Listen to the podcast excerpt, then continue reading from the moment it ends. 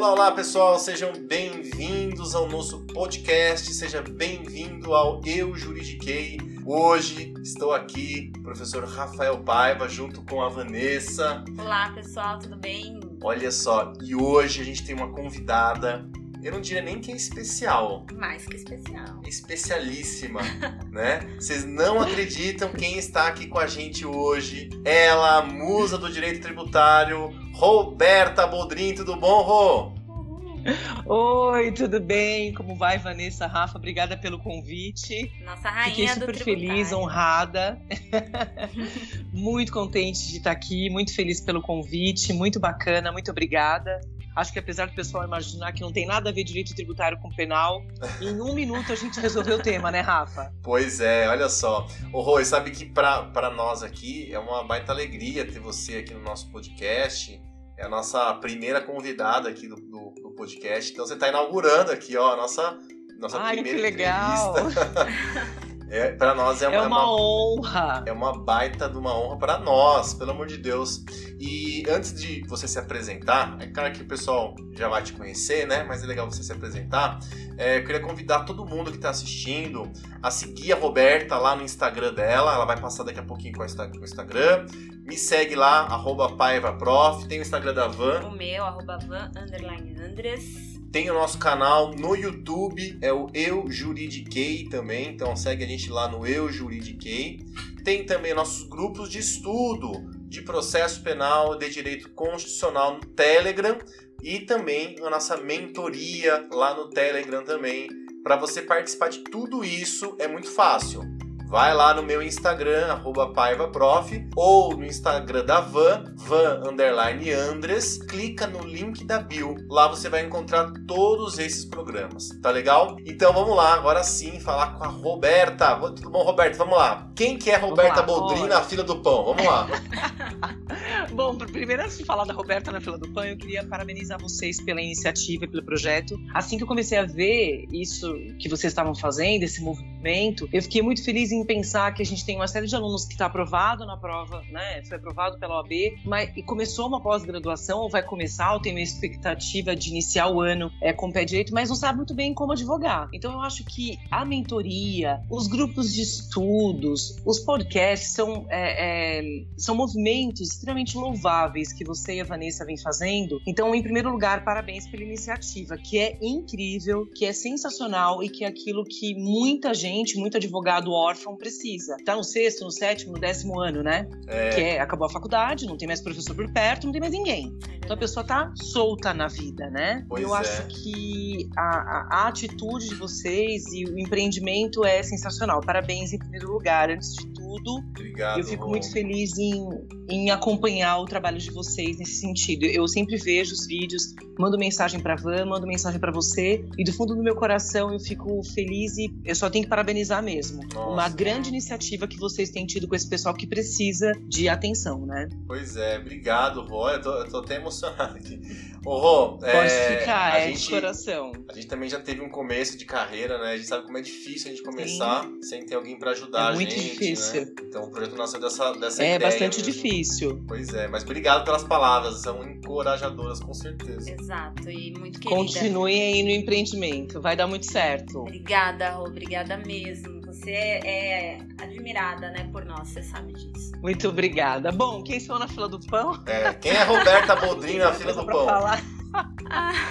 Acho que não tem muito para falar. Na verdade, hoje a maioria do meu tempo é destinado ao magistério, né? É, a dar as aulas lá no meu curso. Eu fui professora assistente na, no LFG, depois fui professora titular no Damásio, é, em direito tributário para a primeira, segunda fase, carreiras jurídicas. Acabei dando umas aulas de administrativo para diplomacia também. Legal. É, eles precisavam de alguns rabichos lá de direito administrativo, eu ajudei, que a gente acaba socorrendo todo mundo, né? Sim. E no meu curso também sou professora de primeira e segunda fase, junto com o Marcos Oliveira, coordeno a direito tributário, né? Todos os cursos que a gente tem hoje. Lá no Damaso eu fui professora de, eu fui coordenadora é, é, pedagógica é, de todos os cursos que nós tínhamos lá. Sim. E eu acho que é exatamente essa ansiedade que as pessoas têm hoje, né? Entre o concurso e a, a advocacia. E é possível fazer as duas coisas, estudar e advogar, né? Hoje é possível que se faça. Não passa em concurso só quem é, hoje tem tempo só para estudar, mas quem tem tempo, quem não tem tempo para nada, né? E consegue Sim. se programar. Eu acho que nesse sentido a mentoria ela é muito importante, né? O trabalho de mentoria é extremamente relevante para direcionar e para ajudar também aqueles que querem advogar e estudar. Legal. Bom, então é isso. Hoje eu sou eu sou mestranda em direito tributário pela PUC. É, fui graduada pela, pela São Bernardo, fiz alguns cursos fora do Brasil, ligados a direito, direito internacional dos direitos humanos. É, tive uma experiência bastante interessante na Corte Internacional de Justiça e fiz alguns trabalhos estudando alguns casos na Corte Interamericana de Direitos Humanos. É, revelo aqui para vocês em primeira mão que é, a verdade, é a minha paixão, mais que tributário, Olha. é falar sobre direitos humanos e a efetivação das garantias, né? E, impressionantemente, o assunto que a gente vai tratar hoje esbarra uh, na corte, né? E esbarra uh, na Convenção Americana dos Direitos Humanos também. E por isso que a gente traz o tema para mesa, né, Rafa? Que legal, que legal, bacana, Rô. É, então, o tema de hoje, né? É um tema polêmico, não poderia ser diferente para a gente começar esse bate-papo.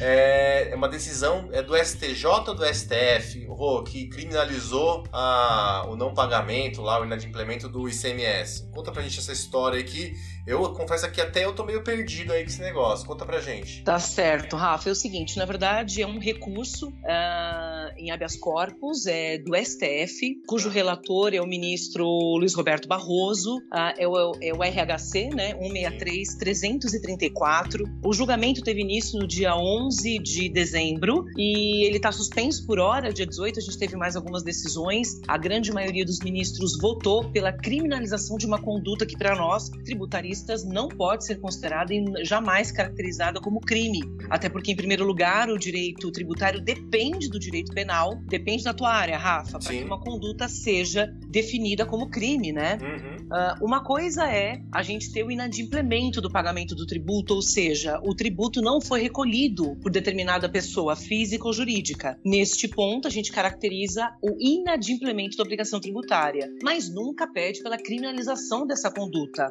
Sim. Porque senão, Rafa, veja você, na situação que a gente está tratando, nós temos o STF entendendo que é crime de apropriação indébita, olha a maluquice do STF, que é crime de apropriação indébita o não recolhimento de ICMS por parte da pessoa jurídica.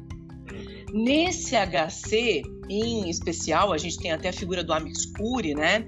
É, ele foi interposto, o recurso foi interposto pela defesa de comerciantes de Santa Catarina, tá. que foram denunciados pelo Ministério Público de Santa Catarina pelo não recolhimento do ICMS. Tá. O ministro Roberto Mar... É, o Luiz Roberto Barroso, ele foi seguido, né, pelos demais ministros. Então ele, ele tem uma corrente majoritária dentro do STF. Ele entende o seguinte, Rafa, no ICMS, que o valor do ICMS cobrado do consumidor não integra o patrimônio do comerciante, que é esse que está sendo apontado como criminoso. Tá. Porque o comerciante, de fato, ele é um mero depositário. Se a gente for chamar assim, no direito tributário a gente não chama de depositário, a gente fala que ele é um mero coletor de tributo. Tá. Quer dizer que nós estamos tratando do tema da substituição tributária, que certo. define o seguinte: uma pessoa que não pratica fato gerador é chamada para recolher o tributo no lugar de uma outra pessoa. Por isso a gente tem a figura do substituto e do substituído. No ICMS e nos demais tributos e impostos indiretos que a gente chama, a gente tem essa figura da substituição tributária. Por uma questão de facilitação da arrecadação, eficácia na arrecadação,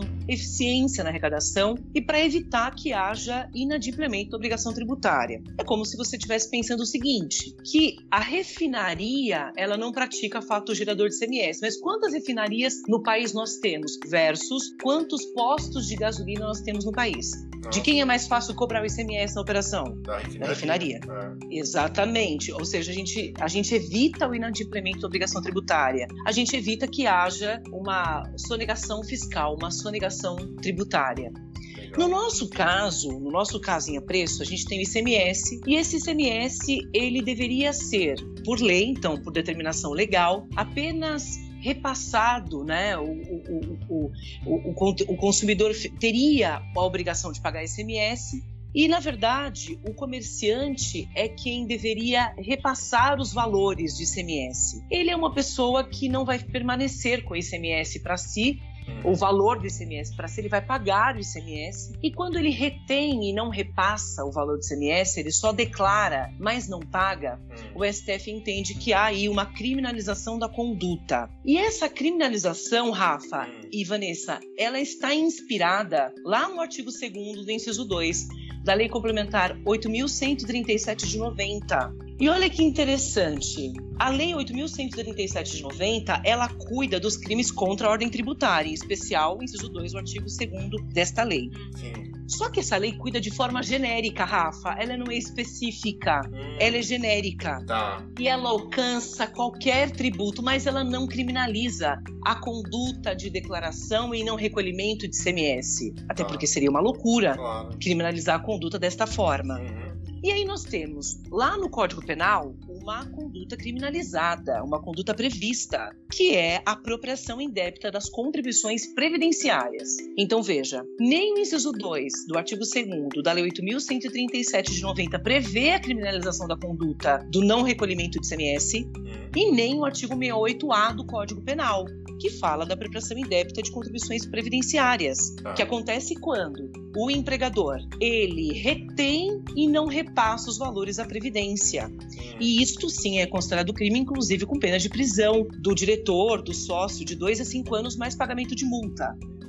Neste caso, Rafa, de fato, não há necessidade de uma comprovação de dolo. Tá. Porque eu também entendo o seguinte: se eu estou me apropriando de valores que são destinados à Previdência, o elemento subjetivo que anima, né, que, uhum. que traz a conduta típica do crime é o dolo genérico. Sim. Tudo bem, perfeito. Agora, quando a gente tem uma outra situação em que nós, nós verificamos ali o diretor da empresa, o presidente da empresa, entendendo pela declaração, mas não recolhimento de CMS, eu entendo que isso trata-se de mero inadimplemento da obrigação tributária. Tá. Isso não eu não entendo isso como crime. Eu acho que eu sou seguida pela grande maioria da jurisprudência que no último congresso que nós tivemos do IBET no ano passado, então, professor Roque Antônio Carrasa, uhum. É, a professora Isabel Derzi, o professor Aldo de Paula, o professor Fábio Raimundi, alguns ministros que estavam presentes, como o ministro do STJ Ribeiro Dantas. Sim. Esses ministros todos entendem também que não há criminalização na conduta. Tá. É, não há uma conduta criminosa, né? Uhum. Porque, veja, Rafa, a conduta criminosa tem de estar tipifica, é, tipificada pelo Código Penal. Quando a gente tem, por exemplo, o descaminho, Sim. o contrabando, é um a princípio fundamental do direito penal, né? Isso. É um princípio fundamental perdão. do direito penal, né? Exato, é um princípio fundamental do direito penal. E tem mais, Rafa. A gente desrespeita, desrespeita é, a Convenção Interamericana, do qual nós somos signatários desde 1992, quando a gente, além da prisão do depositário infiel, entende pela prisão de dívida, de dívida tributária. É Quer dizer, a gente extrapola a própria convenção do qual nós somos signatários. Olha só.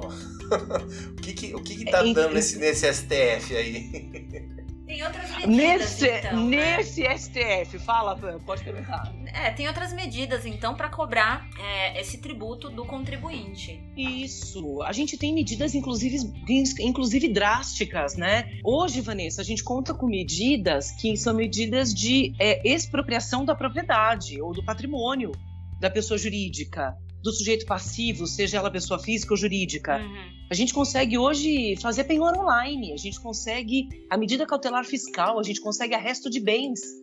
Quer dizer, que vão garantir o pagamento do crédito tributário, mas a última utilização, a última tentativa é, de recolher tributo deve ser a prisão. Eu entendo que, para mim, no caso, não, é, eu, eu, não entendo nem que seja a última conduta. É. Eu entendo que essa conduta é totalmente inadmissível, não né? é uma alternativa, né? Tem também, é, eu não sei se, tá, se é aplicável mas eu acredito que sim, é a retenção do, do passaporte, né, desse devedor. É, exatamente, que eu sou contra também, viu, Van? É, Você é eu contra? entendo que a gente precisa imaginar o seguinte, a própria Constituição Federal, ela aperfeiçoou a possibilidade da continuidade das atividades empresariais, Uhum. comerciais e industriais. Eu acho, eu acho que o artigo 170 da Constituição Federal, nesse ponto, também é desrespeitado. Quando a gente precisa garantir que essas pessoas tenham meios para pagar o tributo. Uhum. Quando você crimi- criminaliza uma conduta dessa, você intimida a continuidade dos trabalhos, a continuidade do serviço, a continuidade do oferecimento de empregos e mais. Sabe o que a gente faz hoje? A gente reprime ou a gente intimida a vinda de investimentos estrangeiros para dentro do, pra- do país quando a gente tem esse tipo de conduta. Sem dúvida. Verdade. Dificulta muito, né? Então eu acho que, em primeiro lugar, a importância do direito tributário no mundo, tá bom, Vanessa e Rafael? A importância do, Sim, sem a dúvida. importância do direito tributário, né? Em pensar nele como um, uma- um ramo do direito muito abrangente, que pode ter definições, é, inclusive envolvendo o direito internacional, Uhum. o direito penal, o direito civil. Uhum. Então, eu acho que esses precedentes que criminalizam o não recolhimento de CMS, Uhum. eles é, de fato infringem é, preceitos constitucionais é, preceitos não constitucionais ou, ou internacionais, o, que também é muito grave, né? É, o problema é que você perguntou, Rafa, Hum. e os ministros, na sua maioria, acompanham o relator, o que nos deixa mais tristes ainda. Primeiro, em primeiro lugar, em pensar num voto construído pelo ministro Luiz Roberto Barroso neste ponto, nesse Uhum. sentido, né? Que tem uma raiz é, constitucional muito Pois forte é, Mas eu, eu e não nos, sei. nos amed... Pode, falar, Rafa, pode, desculpe. desculpa eu, pode falar. Não, pode falar, perdão. Você Não, ia eu falar e eu eu- interrompi o você, mencionou do Barroso. O Barroso, pra mim, é uma grande decepção no STF, né? As decisões dele to- mim também. totalmente é, divergentes daquilo que ele sempre defendeu nos livros, enfim, nos, nos artigos dele. O Barroso, ele. Eu chamo de Barroso porque Ele é um outro homem. íntimo, tá? ele é um outro homem. Ele é um novo homem, né, no STF, assim, é uma maluquice, né? Porque é. é interessante pensar que o Luiz Roberto Barroso é você imaginar que o ministro ele ah, utiliza o artigo 2 inciso 2 da Lei 8.137/90 e ele consegue dar uma adjetivação para um crime. Ele diz, ah, é uma apropriação indébita. Então, é Criou, né? interessante imaginar que uma corte constitucional tenha esse tipo de interpretação nesse momento em que o país vive, inclusive, Pois né? é. Eu não sei, eu tenho a impressão que talvez a Lava Jato tenha estimulado que os ministros criminalizassem determinadas condutas, Rafa. Uhum, Ou que tudo hoje tivesse de ser olhado assim, a ferro a fogo, a ponto da gente desconsiderar o direito civil, o direito Uhum. constitucional e o direito internacional. Pois é. Pois é. Ô, ô Rô, eu tenho duas dúvidas. A Pode primeira falar. dúvida é o seguinte. Se eu souber, eu te respondo. Tá. É, duas dúvidas. A primeira dúvida é a seguinte: eu vou fazer as duas e você responde aí na, na ordem, tá? É, essa Tudo questão bem. ainda não foi definida, é isso? Tá, tá, ainda não foi, não foi decidida ainda por maioria, né? É, alguém pediu vista. É, e a segunda pergunta é: essa decisão ela não tem caráter vinculante, é, um- é só um precedente mesmo da corte. É isso? Isso mesmo. É, a resposta é positiva para as duas perguntas.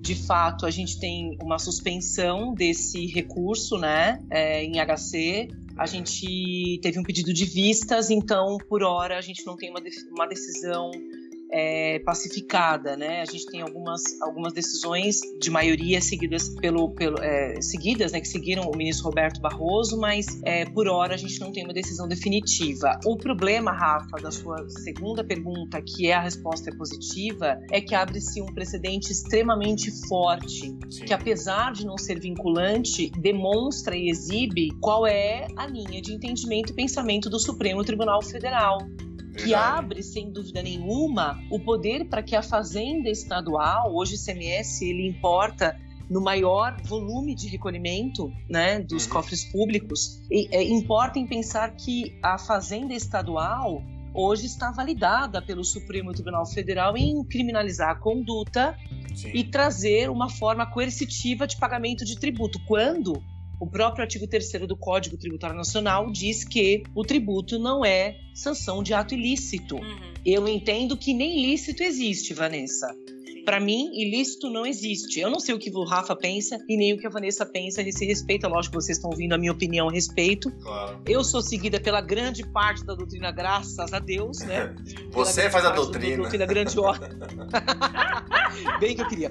Mas não, eu tô um pouco sem tempo agora, Rafa. Então, eu penso o seguinte: nós somos seguidos, né, por uma grande. Eu, eu, eu tenho um pensamento igual ao, ao deles, a professora Iris Vânia, a professora Bettina também. Então, professores que são extremamente extremamente importantes que formam opinião tá. e que escrevem né, para a doutrina nacional tenha o mesmo posicionamento. E me deixa feliz pensar que alguns ministros do STJ também têm esse posicionamento, como, por exemplo, a ministra Regina Helena Costa, que assume um posicionamento de não criminalização da conduta. Que legal. Ela é maravilhosa. Ela é maravilhosa, ela é minha, ela é minha musa, Van. É, né? ela é minha musa, ela é minha musa. Que legal, Ron. É, eu, eu também parte do princípio, daquele, daquele princípio básico que a gente aprende lá na faculdade, que o direito penal tem que ser a última raça do direito. Então não, não dá para você ficar criminalizando tudo e principalmente passando por cima aí de princípios fundamentais do direito penal, como é o princípio da legalidade estrita, né? Então, é, o ministro criando, enfim. Acho que a gente, a gente vai passar agora, não sei se você concorda comigo, por um momento bem uhum. difícil uhum. aí na, na, no mundo jurídico, um período de, de, punitivismo, é, que vai ser, vai ser dureza, vai ser dureza, a gente, mas a gente vai passar vai passar, vai sair mais fortalecido dessa. É, eu concordo. Eu acho que apesar de do Estado democrático de direito ser a nossa opção, é, a gente vai passar sim por um momento difícil, de muito punitivo mesmo e de desconsideração de alguns institutos importantes que são sempre é, alicerçados por, por, princípios extremamente relevantes da legalidade. É, sei lá, de imaginar você que imagina você que hoje o STF não consegue fazer uma separação dogmática entre o que é apropriação indébita e apropriação indébita tributária. Uhum. E ele desconsiderar que a única prisão por dívida cível é aquela que a própria corte é, é, autoriza, né, e prevê. Então, Simulado, inclusive, né? Súmula vinculante. Exato. Exato, Rafa. Então eu acho que é um grande, um grande momento crítico, devastador e ameaçador para a ordem democrática, né? Eu penso que se hoje, Rafa, a gente é, imagina a criminalização da conduta do não recolhimento de CMS para o grande empresário, a gente tem que imaginar também a respeito do pequeno, médio empresário. Sim, Quando sim. a gente incentiva a regularização dessas pessoas, né, que estavam no momento de marginalidade, de não recolhimento de tributo, mas que se regularizaram, essas pessoas também podem ser presas. São, né? são então, os mais prejudicados, né? Sim, exato, Van, porque eles podem não contar, por exemplo, com uma vitrine, um grande escritório de direito penal Exato. e tributário, um especialista em direito penal tributário, uhum. então que são especialistas raros, né? Uhum. Então, é, eu acho que é, a, gente tem, a gente passa por um momento muito difícil e penoso para o empresário no Brasil. É. Então, eu acho que quando a gente estimula a criminalização, a gente faz com que investimentos não entrem no país Uhum. E a gente pensa que algumas pessoas vão ficar ainda à margem da regularidade fiscal, porque elas têm medo da regularidade. Né? Se ela se regulariza, ela também pode cometer crime, né? Quando ela deixa de recolher o tributo, quando ela declara, mas não recolhe. É verdade, é verdade. Eu Olha, penso por, por um lado social também, né? Vamos respirar fundo, esperar passar, passar essa neblina é, aí, viu? São tempos obscuros. É, eu acho que sim. Eu, pelo menos é a minha opinião a respeito disso, né? Sim, sim. Eu não sei o que, que você pensa, Rafa e Vanessa, também, sobre a criminalização eu da conduta. E se vocês são contra ou a favor. Tomara que sejam contra, né? Porque, enfim, senão a gente vai acabar o, Spotify, o, o áudio agora, né? acompanhe o voto da relatora Roberta. Eu tô brincando, tô brincando. Eu também Van, desculpa, vou... não entendi, perdão. Acompanhe o voto da, da relatora Roberta. É... Sem acrescentar é, nada, eu porque que... eu gostei muito da explicação, acho que foi bem didática, né? Porque quem, quem, quem não está atuando no ramo, de fato fica meio, né, suspenso quando saem essas decisões. Fala, opa, o que aconteceu? Mudou alguma coisa que eu não peguei? Acho que eu vou fazer um curso. Porque mudou alguma coisa. Na verdade, é a interpretação que o STF tá dando aí, né? Pra todos os direitos Isso. e garantias constitucionais. Pois é. Eu, eu é a gente passa a ter uma corte que interpreta, né? Interpreta ao, ao, é, de acordo com o momento político, é, mas não interpreta de acordo com a própria Constituição Federal, a Carta Política de 88, né? Pois é, pois é. Vamos esperar cenas dos próximos capítulos, então, né? Vamos, aí a gente pode depois fazer um outro podcast para comentar as decisões finais, mas fica sobrestado aí a decisão do Supremo Tribunal Federal, mas é importante pensar que a gente tem, sei lá, uma linha de entendimento adotada que é inédita, né? Uhum. No Supremo Tribunal Federal. Muito legal. Eu gostei muito também é, da, da tese, né, do argumento que se dá aí. E vamos torcer para que é, passe essa, essa névoa, né, que, sobre, sobre é, que está ali em cima do STF. A gente passa por lá, tá até meio nublado mesmo, viu? Tá complicado. Isso é verdade, é verdade. Ô, Rô, vamos aproveitar que você tá aqui e vamos. vamos queria que você falasse um pouquinho, bem rapidinho, é, o que, que você vê para o nosso aluno lá, que foi nosso aluno curso, um cara que acabou de passar na OAB e ele curte muito. Eu vejo que tem muitos alunos que vão para a área tributária, né? Adoram, vão até influenciados por você. Eu brinco que tributário é o constitucional chato, tá? Eu faço essa campanha contra, mas enfim. É, tem muita gente que gosta, né, de você, do Marcos, e eles, eles ficam apaixonados pelo direito tributário. É, o que, que, o que, que você poderia dizer pra gente da carreira de advogado é, na área tributária? O que, que, que, ele pode começar fazendo? Como é que é? Quais são as áreas de atuação? O que está em alta hoje no direito tributário? Tá, tá certo. Perfeito, Rafa. É, uh, hoje o advogado tributarista, ele pode atuar é, não só no contencioso, ou seja, ele pode atuar além do contencioso, também no contencioso tributário. Uhum. Ele pode atuar no processo preventivo, que é a possibilidade que o advogado tem de trabalhar muito alinhado com o financeiro, a contabilidade das empresas, né, para é, realizar algumas análises preventivas, então de parcelamentos, estudo de transação, a proposta de depósitos, a realização de é, é, oferecimento de algumas garantias tá. para discussão de crédito tributário.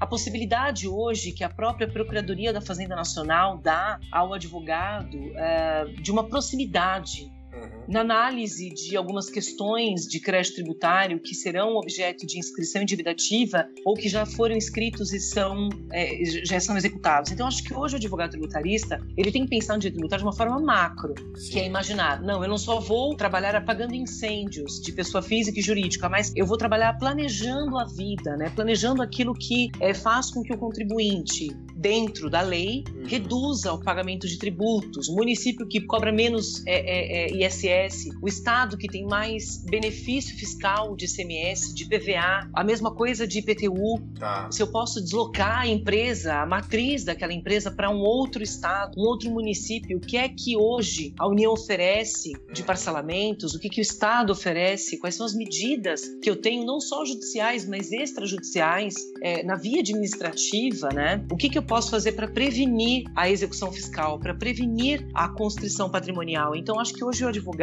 ele atua também no processo administrativo tributário, não só no processo judicial tributário. Tá. Apagar incêndios, Rafa, é coisa para qualquer tributarista. Tá. Agora, tá. sentar com o empresário e definir com ele o que ele tem de pagar, o que ele tem de crédito na mão e o que uhum. o fisco tem para executar, é a possibilidade de achar ali, tirar dali um, um grande planejamento tributário.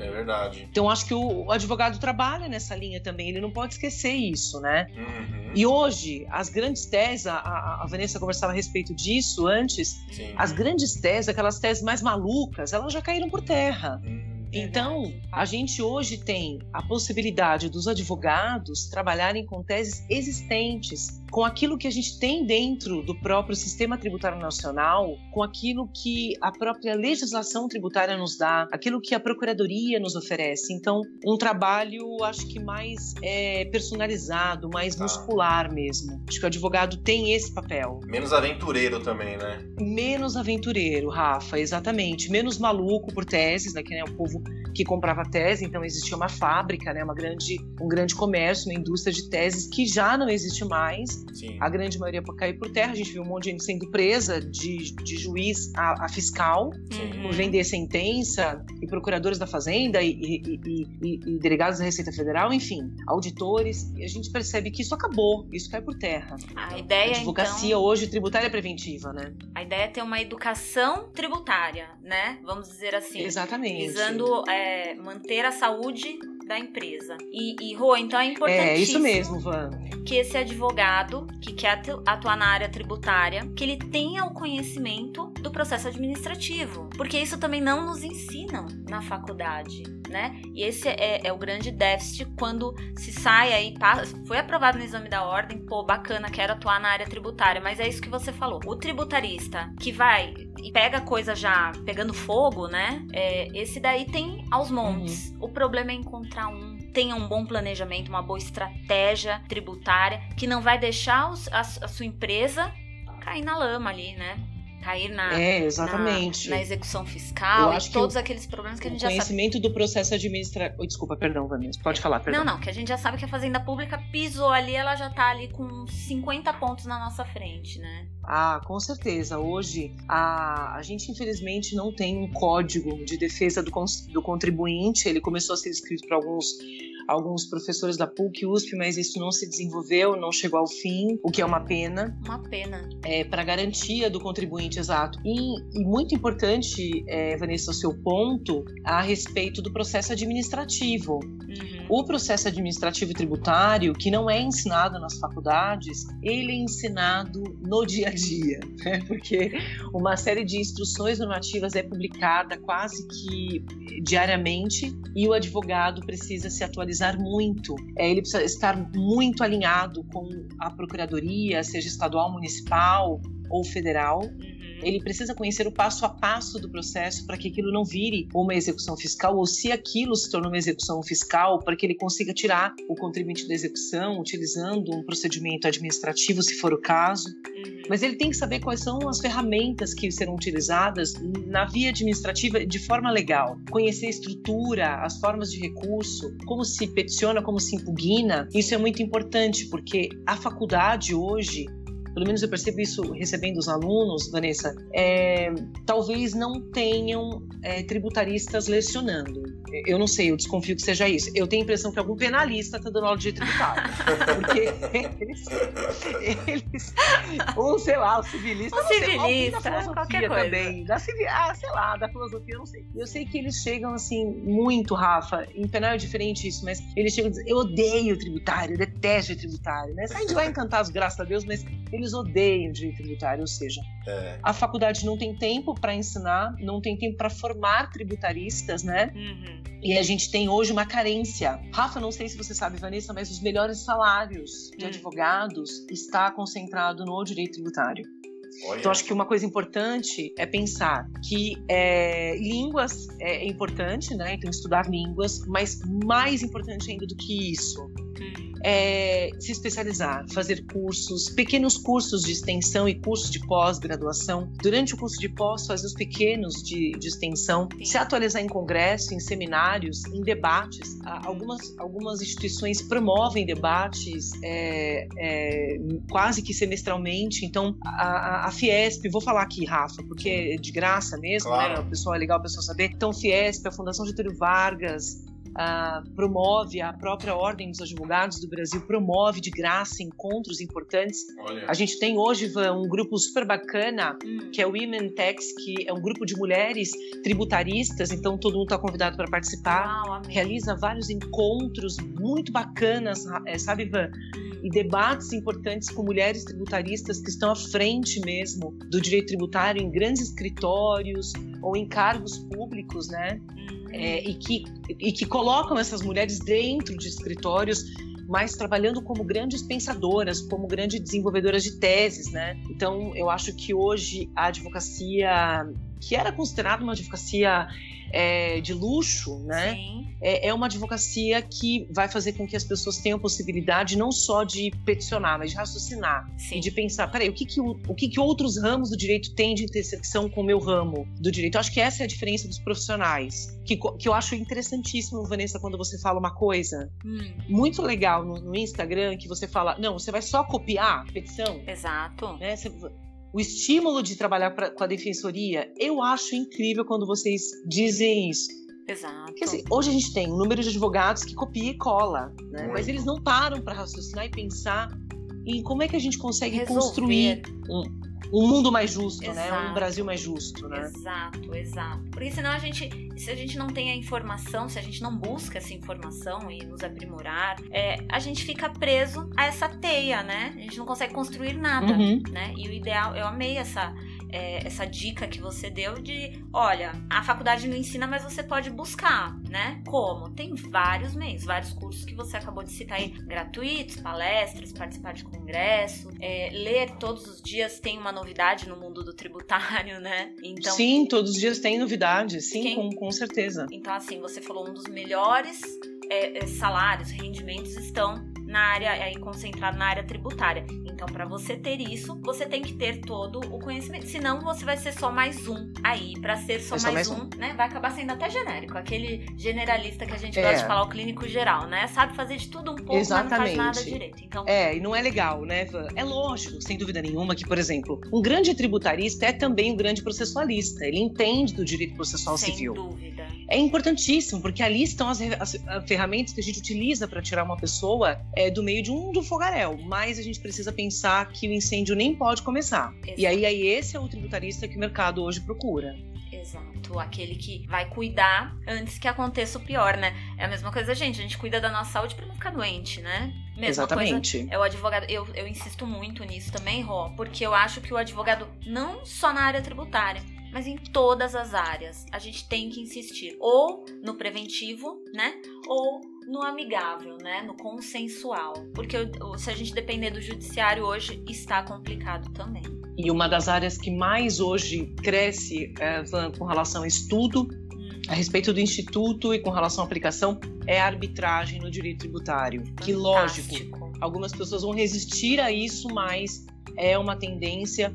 Então, a gente tem um grande professor até que canta para nós no evento, que é o professor Marcelo Escobar, que foi um dos primeiros autores a escrever sobre arbitragem no direito tributário, seguido por, em algumas decisões do STJ e do STF também. Então, acho que é importante a gente pensar o que, que a gente tem dentro do direito tributário que a gente pode se especializar. Puxa, tem vários ramos interessantíssimos, né? Muito. uma solução de conflito que deixa é, de acessar o Poder Judiciário e desafoga um pouco as questões né, que são tratadas pelo Poder Judiciário para deslocar isso para determinadas cortes Sim. ou entendimentos um pouco mais especializados, né? Exato, e as partes têm mais liberdade ali, até de negociação, digamos assim, né? Não fica Exato. tão fechado. Sim, Bacana, exatamente. Rô. Olha, é tanta dica que eu vou te falar, hein? Não, eu podia ficar aqui perguntando, é que eu tô me contendo, mas podia ficar aqui perguntando mil coisas, direito internacional, direito comparado, com- o que que ela... Mas assim, Nossa, é tanta, é, é tanta orientação que. É aquele negócio, né? Tem, uma, tem um ditado aí, Rô, que diz o seguinte: você pode levar o cavalo até o rio, mas você não pode obrigar ele a tomar água, né? Então você vê. Exatamente, O pessoal que tá exatamente. assistindo a gente, a gente tem uma, a nossa audiência e se não pegar essas dicas e pôr, e pôr em prática, não, não adianta. Então tem um caminho aí já, quem quer atuar com direito tributário, você já deu um baita de uma orientação. muitas, muitas. Muito legal, muito, muito legal mesmo. Eu queria até contar uma história aqui, pra quem não sabe, a Roberta foi minha chefe lá no outro curso, né? Agora ele vai se vingar, Vanessa. Agora é a hora. É um trauma, é um trauma. Agora é a hora da verdade. Ai, meu Deus, coitado. Não vai desligar a ligação. Vamos, cara. Gente, tá parando de funcionar aqui. Não, você, você já falar, sabe dessa história que eu já te falei, eu falo pra todo mundo, Roberta, que você foi minha chefe lá na outra instituição e uma vez você me, a gente teve uma conversa e tal, e você me deu uma certa bronca ali, né? Mas aquilo pra mim, é, e eu falo isso com, com muita humildade, tá? Isso pra mim foi um, um divisor de águas pra mim, porque eu me lembro que um, do- um, do, um das, uma das orientações que, que eu recebi lá de você era falar assim, ah, é, Rafael, faz lousa, né? Você me chamava de professor, ah, professor, faz lousa, faz lousa, eu gosto de lousa e tal. E hoje eu amo fazer lousa, até faço as minhas nuvenzinhas lá, então é, quem gosta das nuvenzinhas, tem que mandar um agradecimento lá pra Roberta, porque ela que me ajudou, e eu, eu, eu encaro como uma ajuda mesmo, né? Como um, um feedback que é, que, é, que é legal a gente receber. Assim, não é, não é fácil, né? Porque a gente tem não é fácil. Tudo é uma verdade. questão de, de vaidade e é tudo mais.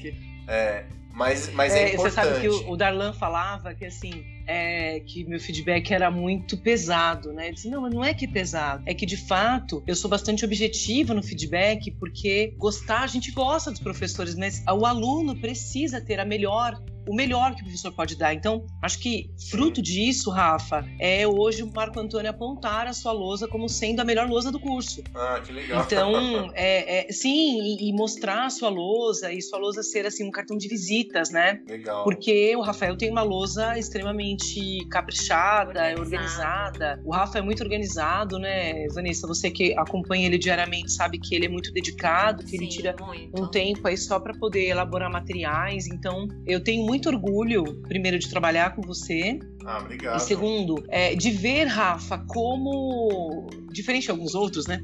Você recebeu feedback no sentido de construir a sua carreira e não de é. destruir é. alguma Exato. coisa e dizer, ah, também não quero ouvir, né? Sim. Então eu acho que o nosso cliente, no nosso caso, como professores, é o nosso aluno e o aluno tem que ter o melhor que cada um, cada professor pode dar. Eu acho que você, quando vai para a sala de aula e faz aquelas lousas, né, os alunos ficam impressionados com a sua organização. Então eles falam a respeito disso comigo também. Ah, eu adoro a lousa do professor Rafael. Uhum. Aí, ó. É, eles Esse apontam a sua um você então... que você é culpada disso. Patrocínio Roberta. Eu fico quieta.